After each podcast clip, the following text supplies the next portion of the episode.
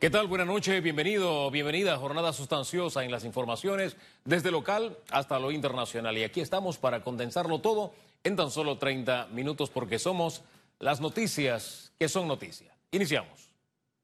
María Roqueverte León fue designada por el órgano ejecutivo como embajadora de Panamá ante la Organización de Estados Americanos.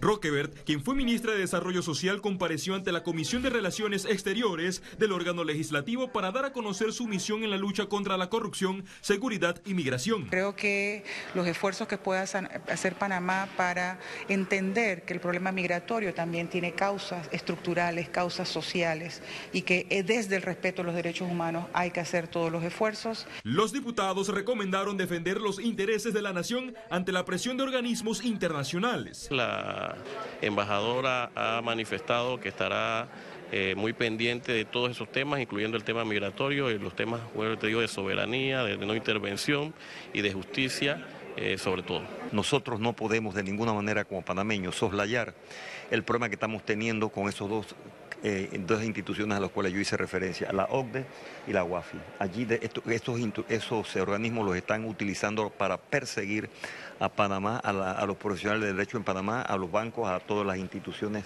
de carácter crediticio de nuestro país. Roquebert tomó posesión en reemplazo de Melitón Arrocha, quien fue nombrado por el expresidente Varela. La nueva embajadora se comprometió a mantener una postura de consenso ante el conflicto político en Venezuela y el resurgimiento de la FARC en Colombia.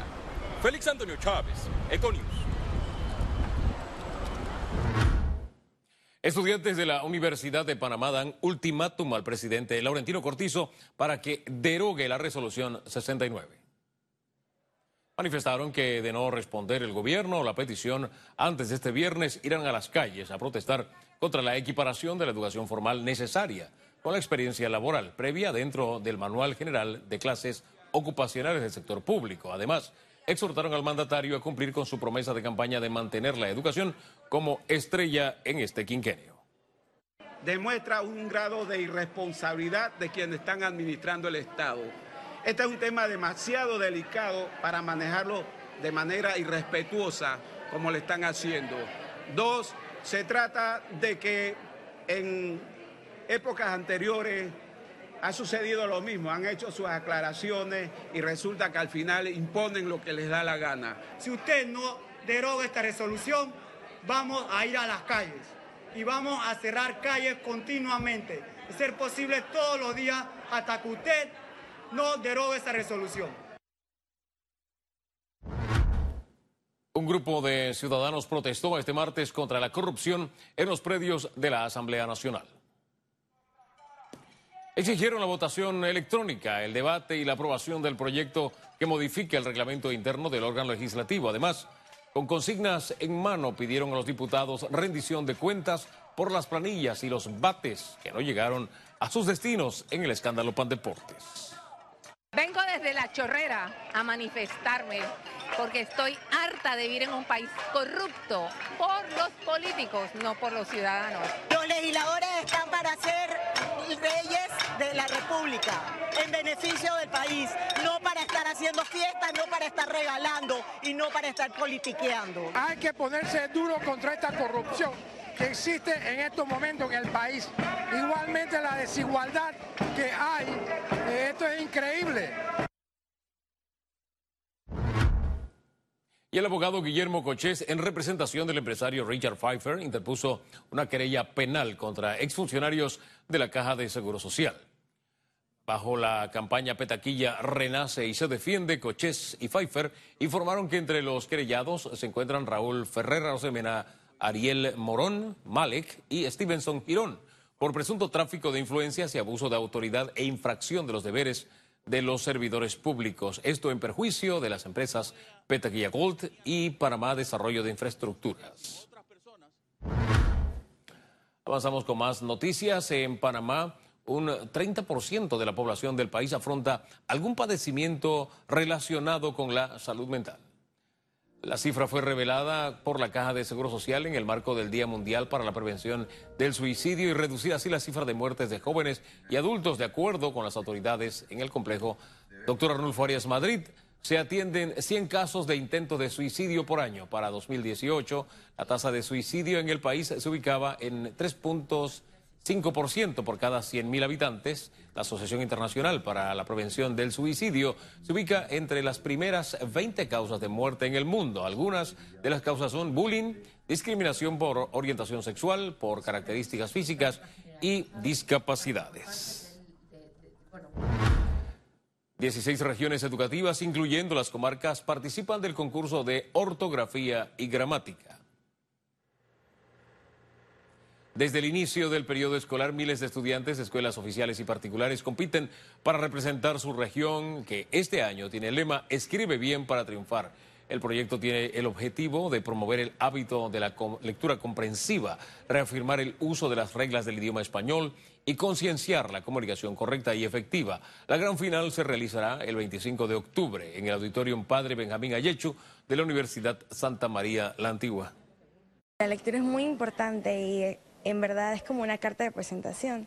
Si uno tiene una buena ortografía, una buena caligrafía, buena gramática, uno da una buena imagen de sí mismo. Leer es muy importante. Es un concurso a nivel nacional en cual se seleccionan a distintas personas de distintas regiones de este país en la, que sobresalen en el ámbito de la gramática y la ortografía para incentivar el buen uso del lenguaje.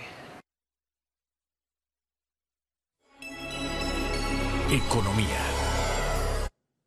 Panamá y China se mantienen en consultas para decidir si habrá tratado de libre comercio entre ambas naciones. Aquí le contamos. Con el cambio de gobierno en Panamá hay una percepción de desaceleración en las negociaciones comerciales entre Panamá y China. Ante esta idea, Wei Qian, embajador de China en Panamá, señaló que deberán decidir si firmarán un tratado de libre comercio o un acuerdo de alcance parcial. Eso, eso es, eh, bueno, eso depende de la, de la consulta, de la, eh, de la negociación, del proceso, eh, de la decisión, del, del acuerdo al que lleguen las dos partes. El diplomático afirmó que se han registrado presiones para debilitar la relación entre ambas naciones. Yo, siento que se hay, pero yo no creo que eh, ni China ni Panamá tenga razón.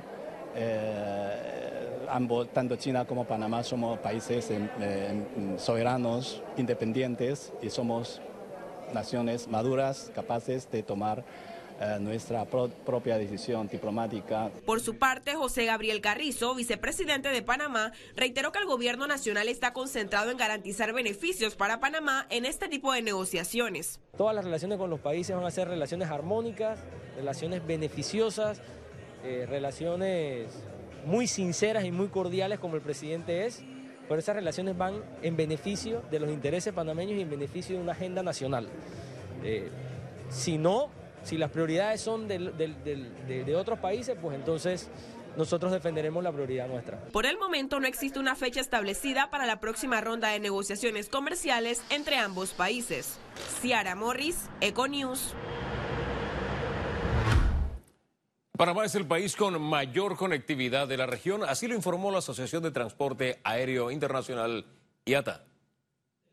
Panamá se encuentra en su mejor momento en materia de aviación, según la Asociación de Transporte Aéreo Internacional IATA. Es el país con mayor conectividad de la región. Durante la celebración del Panama Aviation Day, autoridades gubernamentales y líderes del sector manifestaron las consecuencias del proyecto de ley 150 que propone aplicar un impuesto a pasajeros en tránsito. Además, IATA solicitó al gobierno de Panamá seguir trabajando por la industria del transporte aéreo, dando prioridad a sus retos como optimización del espacio aéreo, expansión del aeropuerto de Tucumán, reducir el impacto medioambiental y ver la industria como aliado estratégico.